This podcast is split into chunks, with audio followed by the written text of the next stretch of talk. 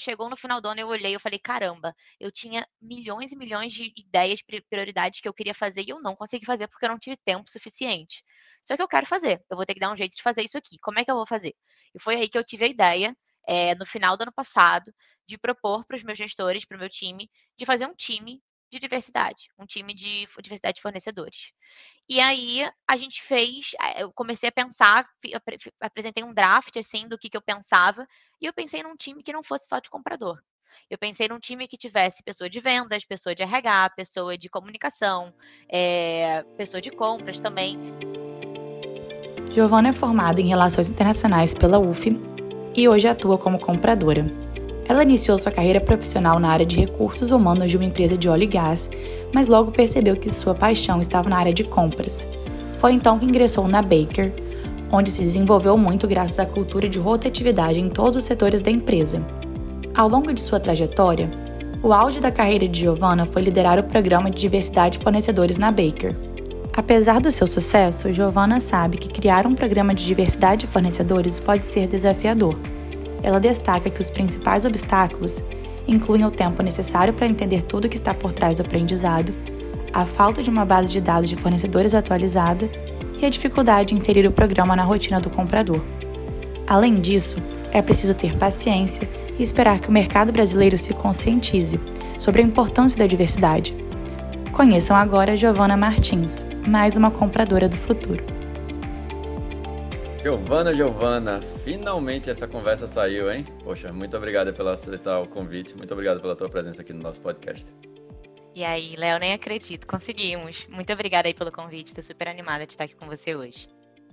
Bom, então vamos lá. Já é a segunda mulher seguida aqui que eu tenho na gravação do nosso podcast. Eu já queria que você começasse fazendo as honras, né? Você contasse um pouquinho mais sobre tua trajetória profissional e como é que tu foi parar aí como líder, de, é, gerente de commodities aí na Baker e também líder do programa de diversidade de fornecedores da empresa, né? Maravilha, contar um pouquinho sobre mim então. É, eu sou internacionalista, antes de tudo, fiz relações internacionais aí na UF, aqui em Niterói. É, e comecei no mundo corporativo estagiando na Chevron, óleo e gás desde sempre aí na minha vida. É, só que eu comecei como RH e fiquei assim três meses apenas, senti que a dinâmica não era para mim e fui chamada para uma vaga de estágio na Geol Gás, que é a atual Baker, né? A gente teve a fusão e a separação. É, e aí eu comecei como estagiária de compras indiretas na época, é, fiz um estágio assim super intensivo, que eu acho que foi a minha sorte do, do programa, porque a gestora que eu tive na época é, teve um, uma inteligência muito muito boa de me colocar com rotação. Então eu conheci uma, um pouquinho de cada commodity, de três em três meses eu ia rotacionando. Para mim, isso foi um aprendizado absurdo, porque eu consegui aprender realmente é, de, sei lá, sete commodities diferentes numa realidade de uma fábrica, que é aquela realidade de emergência, de urgência, de criticidade muito grande. Então, eu consegui dar um, um, pulo bem grande aí de acúmulo de conhecimento no processo de compras, é, na interação com fornecedores, com stakeholders. Então, para mim, para minha carreira, foi um passo muito importante. Eu fiquei lá um ano e meio, mais ou menos, e eu estava me formando. Eu recebi a proposta de me tornar especialista em compras na mesma empresa, só que num time diferente, que eu já havia tido interação, já havia trabalhado junto, e me chamaram. Eu comecei aí, então, depois, acho que foi 2021, se eu não me engano, como 2020, como especialista de compras estratégicas. Foi aí que eu caí nesse time de, de compras estratégicas. E eu tive a oportunidade de liderar um site. Então, eu saí do foco da commodity, trabalhei um pouquinho com o site, a operação inteira daquele site estava na minha mão. Foi uma responsabilidade diferente também. É, pude aprender né, um contato aí maior com lideranças, uma exposição maior com CFOs, CEOs da vida. É, foi um outro aprendizado que somou bastante no que eu já tinha acumulado. E fiquei dois anos na posição, recebi o chamado aí, né, para poder liderar o programa de diversidade de fornecedores, que foi para mim é, o auge do, da carreira, porque realmente juntou compras, que eu acabei descobrindo ser uma paixão, com a diversidade e a inclusão, que também são paixões pessoais, e me permitiu trazer um pouquinho né, da, da minha, dos meus valores pessoais para o meu dia a dia de trabalho. Então, eu estou nesse time ainda. Em 2022, eu recebi uma proposta de ser lead, líder de compras, e é como agora eu estou como gestora de commodities de facilities em compras estratégicas, e ainda full-time responsável aí também pelo programa de diversidade de fornecedores. Basicamente, um resuminho aí sobre mim. Pô, que massa. E você foi, fez aquela escalada tradicional, né? Você começou lá como estagiária, fez uma, deu uma circulada, acabou sendo efetivada e depois foi galgando aí mais responsabilidade e mais coisas dentro desse universo de compras e procurement, né? E claramente não foi algo tão intencional, né? Você até começou estagiando com RH, uma pegada bem diferente. E pelo que eu entendi, até olhando teu LinkedIn, a Baker foi tua grande primeira experiência na área de compras também, né? E aí eu queria entender para você, né, dessa escola de procurement da Baker, o que é que foi talvez a principal característica ou principal aprendizado que te marcou nesses quase o quê? Cinco anos aí no total que tá, tu estás por lá, né? Tô fechando cinco anos agora. Cara, foi exatamente isso, Léo. Assim, não foi algo premeditado. Eu nunca tinha ouvido falar em compras. Quando eu me apliquei para vaga, eu não sabia o que, que era. Foi aquele Google, assim, o que, que é compras, o que, que faz, bem básico mesmo para participar da entrevista. E acho que, como todo comprador, quando a gente fica, é porque a gente gostou, né? A gente se apaixonou. Então, a dinâmica, eu acho, da área, para mim, ela se encaixou muito com a minha personalidade, com o meu jeito realmente de ser. É, essa questão da gente se comunicar com stakeholder com fornecedor, com times internos, eu acho que é um, uma, uma coisa que, para mim, é, eu valorizo bastante, essa questão da comunicação, de conhecer pessoas, lidar com pessoas o tempo inteiro e ter que tentar achar o consenso né, entre uma solicitação, é, entre o que o fornecedor pode ofertar para você. Então, essa gestão aí de soluções de problemas, resolução de problemas, é algo que, para mim, encaixou bastante assim na, na, na profissão. É, a Baker realmente foi a minha maior casa, meu maior aprendizado. É, eu fiquei três meses na outra empresa, então realmente tudo que eu aprendi, tudo que eu acumulei de bagagem foi na Baker Hughes mesmo. É, e eu acho que eu saliento dois pontos assim que não são nem de conteúdo, tá? Mas eu acho que são de, de, de trajeto profissional. Eu acho que a primeira questão bem rápida seria a importância do networking. Todo mundo fala sobre isso. Só que, cara, quando você é comprador, você sabe que você está exposto ali numa linha de frente de problema. Né? Você tem que atender uma demanda interna e você tem que também entender que o seu fornecedor tem o timing dele, tem a necessidade dele para cumprir com aquilo que você está solicitando. Então você tem que ter um jogo de cintura absurdo, você tem que conhecer as pessoas, você tem que ser claro com as pessoas e demonstrar que você está ouvindo, sabe? Então, eu acho que essa postura profissional de você conseguir é, se comunicar com clareza, com objetividade, mas também entregar a eficiência, é o que te faz ser um profissional dentro de compras respeitado. Então, acho que isso para mim fez muita diferença. Eu entender e me comunicar com muitas pessoas diferentes, entender a dor das pessoas, né? Pô, o meu processo aqui não está chegando porque compras demorou 30 dias. Eu vou olhar para aquela dor e vou tentar entender por que, que eu estou demorando 30 dias se eu não posso fazer em 15. E, e, também compartilhar o porquê que eu não posso ou chegar no meio termo, entendeu? Então, acho que a, o network, a comunicação e essa clareza na comunicação, para mim, foram é, aprendizados muito importantes. Um segundo ponto que eu queria trazer, que é uma coisa que eu acho que é muito pessoal minha, é, talvez aí alguns se identifiquem. É, eu tive uma oportunidade muito legal na Baker de, desde o início, né, como eu comecei como estagiária, de construir, de passar por um processo da definição do perfil profissional que eu ia assumir. Por que, que eu digo isso? Quando a gente começa, normalmente, a vida profissional, a gente vai amadurecendo, vai assumindo um estilo profissional, bem ou mal, né? Uma forma de falar, de se relacionar, se portar e etc como compras, você bem ou mal tem umas questões muito técnicas. Por exemplo, você tem habilidade de negociação. Você tem que ter estilos de negociação diferentes para poder lidar com contratos, com situações críticas diferentes. Então, a circunstância, ela dita muito. E eu lembro que no meu início eu ia acompanhar é, compradores diferentes em negociações diferentes. Eu via vários estilos de, de negociação, de comportamento de fala, de entonação, e eu ficava meio que tentando aprender ali eh, um pouquinho, né, de cada um, a qual a estratégia que utilizava, qual o comportamento que utilizava. Mas uma coisa que eu botei como prioridade para mim era como eu ia fazer isso, ter essas diversas é, capa é, formas né, de, de me comunicar de acordo com a circunstância como ela pedisse, mas sem perder a minha essência, algo aquilo que fosse caro para mim da minha personalidade, porque eu vi pessoas também que acabavam entrando na rotina do trabalho, do estresse e que reproduziam apenas o estresse, reproduziam o discurso e acabavam se perdendo, sabe? Então, uma coisa que eu consegui ao longo desses anos e que eu me coloquei um esforço bacana foi manter um estilo profissional obviamente atendendo a demanda da minha empresa, atendendo os interesses da minha empresa, mas sem perder a essência do pessoal, de quem é a Giovana, da forma de comunicar, mesmo que tenha uma gentileza na forma de falar, sem ir contra as minhas metas da empresa, sabe? Então, isso foi um desafio para mim e algo que eu hoje sou feliz de falar que eu olho para trás e consegui conquistar e, e faz muito da profissional que eu sou hoje. Poxa, que massa. E aí, se eu, se eu puder resumir, acho que você listou, acabou listando dois pontos interessantes, né? Você falou do networking, né, como uma dessas, é, dessas grandes aprendizados, né, que você teve. E a segunda coisa é você trabalhar a técnica, entender o que é que a empresa quer de você, mas sem você perder na essência a sua personalidade e trazer o que você é, né, para dentro daquela função, né? Isso, a técnica ou a negociação não significa que você não vai trazer a sua personalidade, o seu próprio estilo, né? Que eu acho que é isso fala muito com a autenticidade no final das contas, né? Você tem que continuar Exatamente. sendo autêntico, né?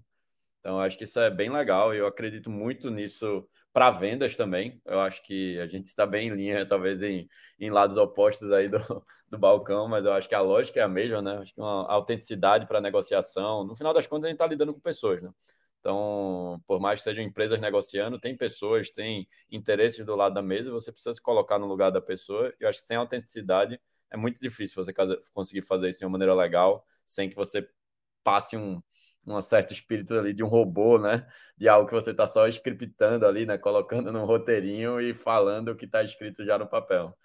Cara, então exatamente. Acho que essa é a palavra. Você acertou aí em cheio. Porque até mesmo acho que isso deixa a gente infeliz, né, no nosso trabalho. A gente acaba virando algo que deixa de ser a gente. E a gente passa, sei lá, quanto tempo, quantos por cento da nossa rotina trabalhando, né? Então acho que essa união é, é um, um equilíbrio bacana, assim.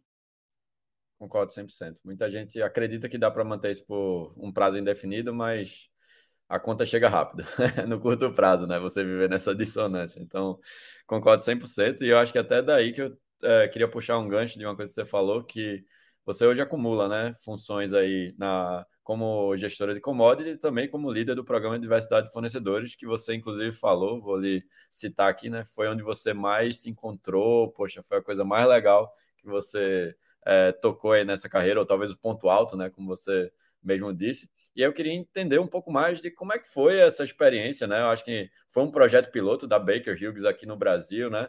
É, eu queria entender como é que começou isso, foi uma ideia tua, se o pessoal chegou com a missão para você, se era algo que estava no teu radar, teve obstáculo, foi fácil, me conta mais aí até para o pessoal entender o que é que realmente foi é, tocar esse projeto aqui. Maravilha, pode deixar.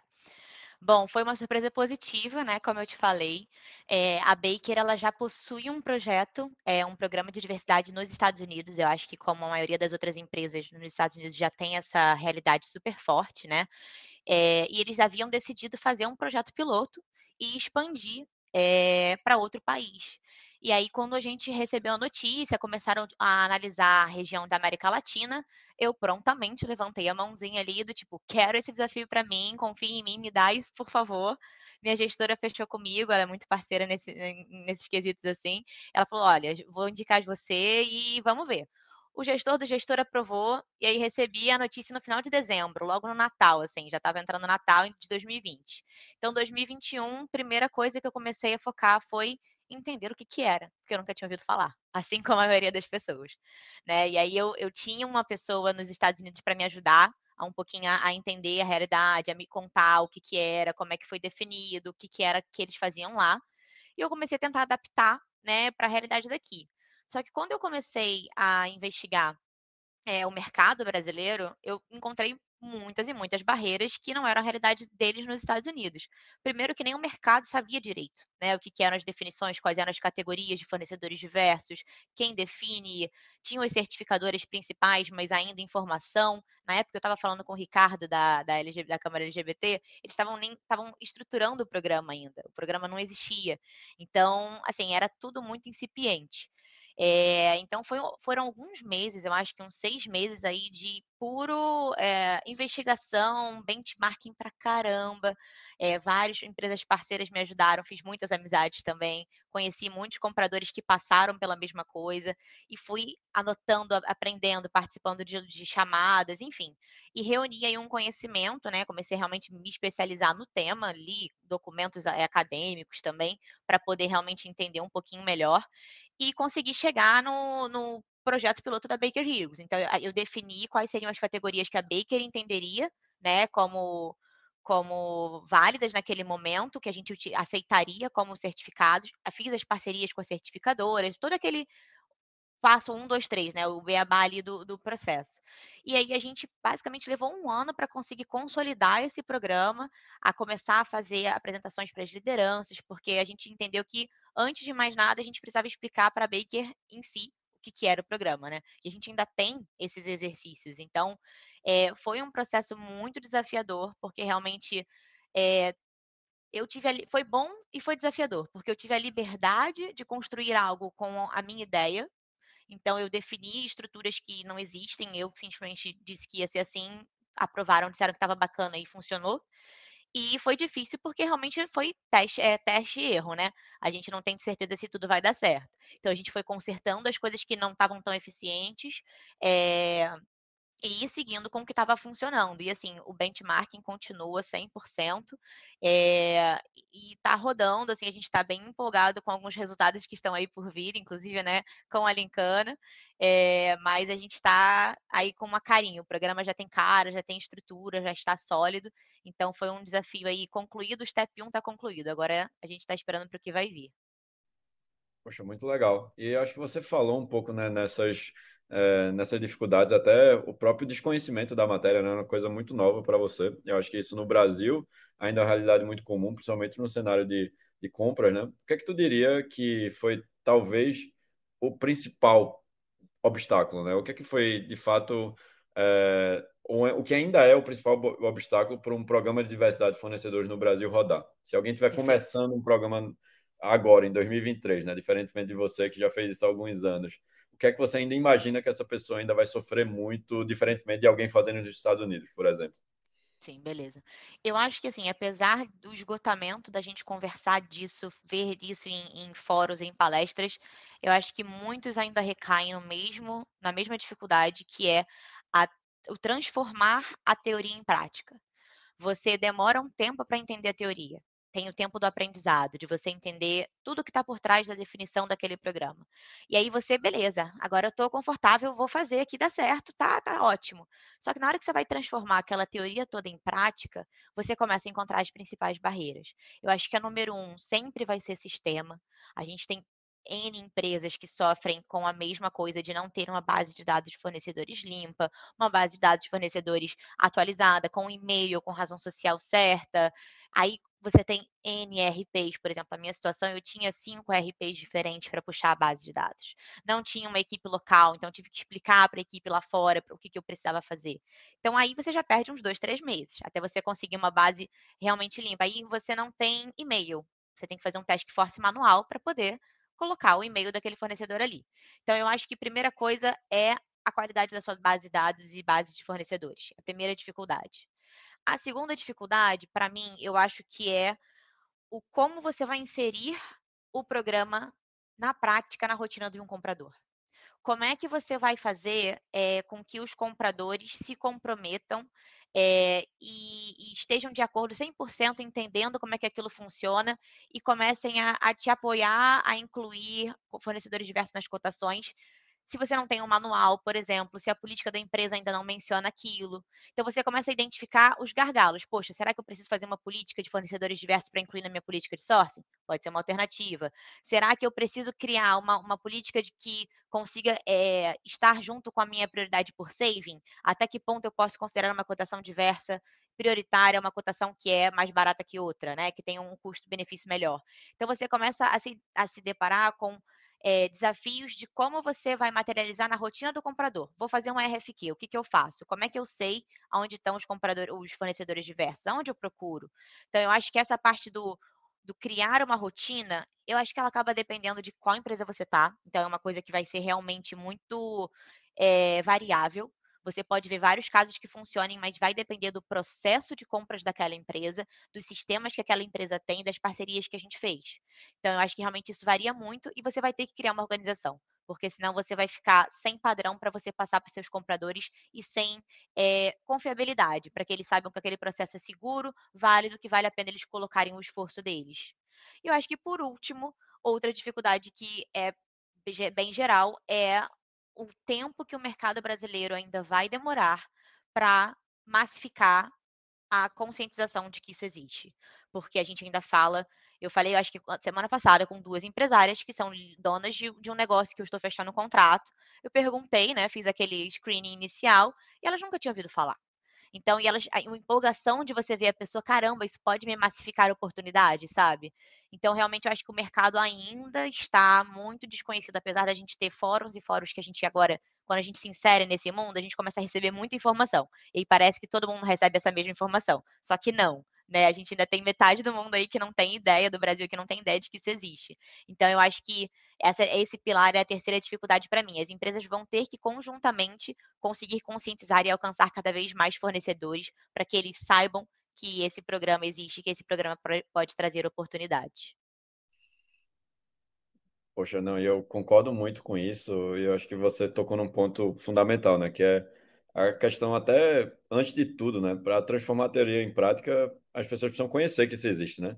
É, tanto do lado de compras quanto de fornecedores e essa realidade ainda não é massificada no Brasil, aqui usando tuas palavras. Então ainda tem um trabalho muito grande, né, de educar o mercado até no que é tecnicamente um fornecedor diverso. Muita gente confunde com conceitos do próprio RH, né? É, conceitos de, ligados muito mais à contratação e não à propriedade de empresas, que é o conceito mais aceito, que veio lá do, dos Estados Unidos. E eu acho que um dos outros desafios, Giovana, que talvez eu quiser, quero explorar contigo, é sobre transformar a teoria em prática em relação a como é que você concilia essas agendas, né? Por exemplo, eu vou pegar aqui o seu exemplo, né? Vou colocar você na fogueira. Estamos falando de um, uma compradora, é, gestora é, de commodities e facilities, ou seja, categorias relevantes, é, críticas aí para a operação da tua empresa. Então, você já tem um trabalho que te puxa para caramba. Agora a gente está falando num ano de crise, né? É crise inflacionária, combustíveis, é guerra, é Europa, Estados Unidos. Então, tem um bocado de incertezas aí. E você precisa conciliar essa agenda com temas de diversidade e inclusão. Como é que Giovana, pessoalmente, lida com isso? Como é que a Baker empresa tem lidado com isso? Tal caos, essa agenda está perdendo prioridade? Como é que vocês estão enfrentando aí essa era de incertezas que a gente está vivendo nos últimos anos, hein? Léo, tu tocou realmente no, no, ponto sensível. Vou te dizer que essa é a minha maior dificuldade de todas. Assim, se você tiver que falar, né, de todas as que eu listei, eu acho que a, a, que mais me pesa é eu não ter duas jornadas de trabalho se eu pudesse, para poder trabalhar em uma com facilities e em outra com diversidade de fornecedores. Eu brinco com a minha chefe que eu gostaria de trabalhar só para isso, mas é, eu acho que também essa não é a realidade da maior parte dos compradores, né? A gente ainda está, no Brasil, a gente ainda tem é, o comprador fazendo duas, as duas coisas. Então, ou é um comprador de site, de planta, que também tem uma rotina muito puxada, ou é um líder de time de compras que também é, concilia com o programa. É, nos Estados Unidos, eu, eu, vou falar sobre o Brasil, tá? Porque nos Estados Unidos a realidade já é outra. Nos Estados Unidos, pelo menos na Baker, e o que eu vejo em outras companhias, é, você tem pessoas diferentes para realizar as funções. Então, por exemplo, na Baker eu tenho um time lá de duas, três pessoas que são dedicadas à diversidade de fornecedores.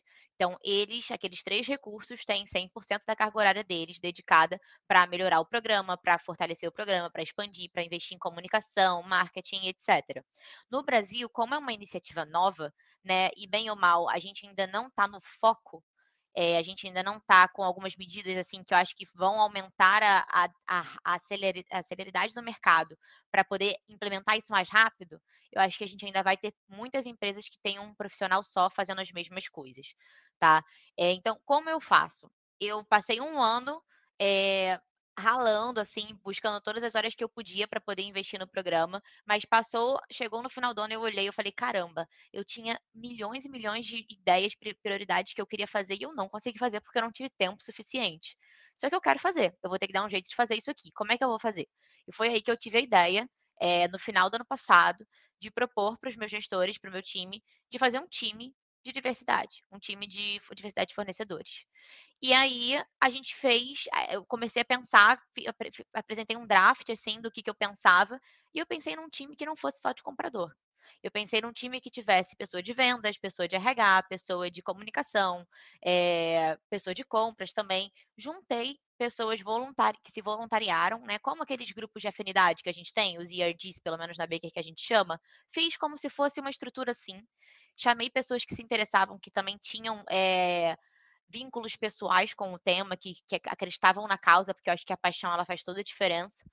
É, e a gente montou uma equipe, eu montei uma equipe, apresentei o que, que era, fiz várias apresentações de treinamento, treinei o pessoal e dividi o pessoal em células. Então, eu tenho uma célula de comunicação, tenho uma célula de processos e tenho uma célula é, de compras não necessariamente na compras são só compradores. Eu realmente consegui misturar as pessoas de acordo com as funções e com as atividades que cada célula precisa. Tem até uma célulazinha que está se formando ainda, mas ainda está incipiente. Então, aqui está, por exemplo, a que eu estou mais rodando por enquanto é de comunicação.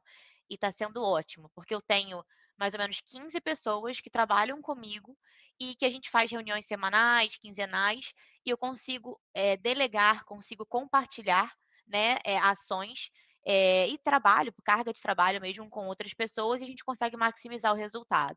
Então, hoje, foi um sacrifício que eu tive de tempo também, porque para montar tudo isso você tem que ter tempo, para idealizar tudo isso você tem que depositar uma quantidade de tempo grande, uma dedicação. Eu ainda estou construindo, ainda estou marcando as reuniões desse ano. É, então, mas assim, eu acho que é uma, uma, uma ação que vai justificar em médio e longo prazo, porque eu vou ter pessoas que têm a mesma informação que eu, que vão estar alinhadas com a estratégia que a gente definir para o ano e que vão poder compartilhar comigo a carga de trabalho. E a gente vai conseguir, com certeza, maximizar o resultado tendo mais mãos envolvidas, entendeu? Então, isso foi para mim a solução que eu achei e por enquanto está funcionando bem legal. Então, eu estou gostando aí do, do resultado e do progresso que está tendo. Bom, que massa, que massa. Estou torcendo aí para essas iniciativas desenrolarem, acelerarem, e que a gente também puder fazer aqui pelo lado da Lincana para ajudar. Com certeza conta com a gente, porque estamos nessa jornada aí já há alguns bons meses, quase mais de anos juntos, né? Então vamos, é verdade. vamos fazer esse negócio acelerar aqui no Brasil, que eu concordo contigo. Ainda temos um longo caminho pela frente, comparado a outros países, mas eu sinto que começou a virar já essa chave, né? Começou a aparecer. A gente tem visto muitas iniciativas aparecendo e eu vejo que esse futuro está cada vez menos futuro e mais presente, né? Mas ainda precisa realmente de muito trabalho. E falando em futuro, Giovana, estamos chegando aqui ao final da nossa conversa, e aí você falou muito sobre essas iniciativas e coisas diferentes e ideias que você tem trazido e proposto ou que você quer ainda fazer nessa tua jornada na Baker, nessa tua jornada dentro de compras e procurement. E eu queria ouvir de você, né? considerando todo o seu aprendizado e o que você aprendeu nesses últimos cinco anos em compras. Conta para mim, Giovana, quem para você é a compradora do futuro? A pergunta do milhão. Olha, eu acho que tem muita coisa é, que eu gostaria de trazer, mas eu vou focar é, em três palavras, eu acho, que eu, vão fazer para mim a compradora do futuro. É, eu não me desvencilho da organização independente do presente, passado e futuro, eu acho que a organização ela é chave para a gente conseguir, ainda mais numa rotina de compras, é, conciliar tudo que a gente tem que conciliar e entregar da melhor forma possível. Então, a organização, para mim, ela anda do meu lado. Às vezes, dentro da minha organização, eu ainda sou desorganizada, mas assim, eu não tento não sair disso, porque é, eu acho que isso ainda fala com a segunda palavra que eu vou usar, que é o autocuidado. É, eu acho que o comprador do futuro a gente está exposto a muitas informações, a muitos conhecimentos. A gente quer fazer tudo ao mesmo tempo. A gente tem, se não, se não parar, a gente não tem trabalho. A gente não, quer dizer, se não parar, é, a gente continua tendo trabalho contínuo, entendeu? Então, 24 horas por dia eu tenho coisa para fazer. É, então, eu acho que a organização ela vai ter que estar presente de toda maneira para você poder conciliar novos aprendizados, estudos, o teu trabalho diário, coisas que você quer fazer novas, a tua vida pessoal, então, acho que a organização ela começa a ser o pilar principal. O autocuidado, eu acho que ele vai como se fosse uma saúde mental, sabe? Um equilíbrio, algo assim.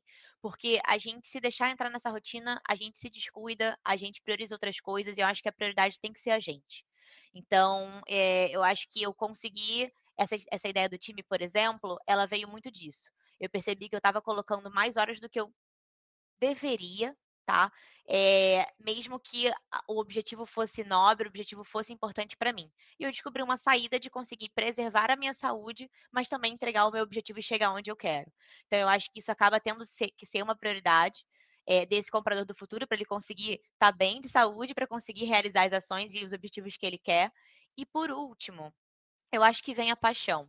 Porque você está no mundo de compras, você está no mundo de diversidade de fornecedores, você é mobilizado por acreditar e por estar apaixonado por aquilo.